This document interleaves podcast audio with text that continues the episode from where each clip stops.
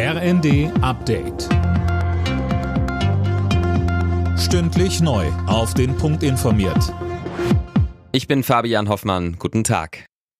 Deutschlands Kanzler Olaf Scholz erwartet von den G7-Staaten ein sehr starkes Zeichen der Geschlossenheit. Beim Gipfel der sieben wichtigsten westlichen Industrienationen auf Schloss Elmau in Bayern bekräftigte er auch nochmal die enge Zusammenarbeit mit den USA. Ich habe mich heute Morgen auch mit Präsident Biden bilateral unterhalten. Wir sind uns auch einig in unseren Einschätzungen, was die Ukraine betrifft, in der Frage, was zu tun ist.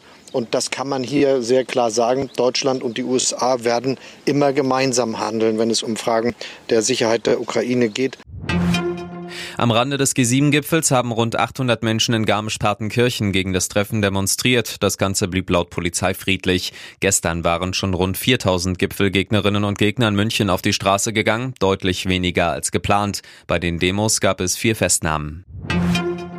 Nach drei Wochen ohne Angriff hat Russland heute wieder die ukrainische Hauptstadt Kiew beschossen, nur wenige Stunden vor dem Start des G7-Gipfels. Mehrere Menschen wurden verletzt. Bürgermeister Klitschko sprach von einem grausamen Angriff. Er sagte der Bild, Russland habe bewusst den Start von G7 auf perfide Weise für einen Raketenschlag nutzen wollen.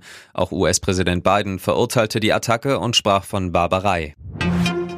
Um das Chaos an den Flughäfen einzudämmen, plant die Bundesregierung den Einsatz ausländischer Hilfskräfte. Das Ziel laut Bild am Sonntag, eine vierstellige Zahl an Fachkräften aus der Türkei nach Deutschland holen, die im besten Fall schon ab Juli einige Monate eingesetzt werden können. Zehntausende Menschen, darunter auch Geflüchtete aus der Ukraine, haben sich in der polnischen Hauptstadt Warschau einer Pride Parade angeschlossen. Sie alle demonstrierten dabei gestern für die Gleichstellung Homosexueller. In Polen sind etwa gleichgeschlechtliche Ehen nicht erlaubt. Alle Nachrichten auf rnd.de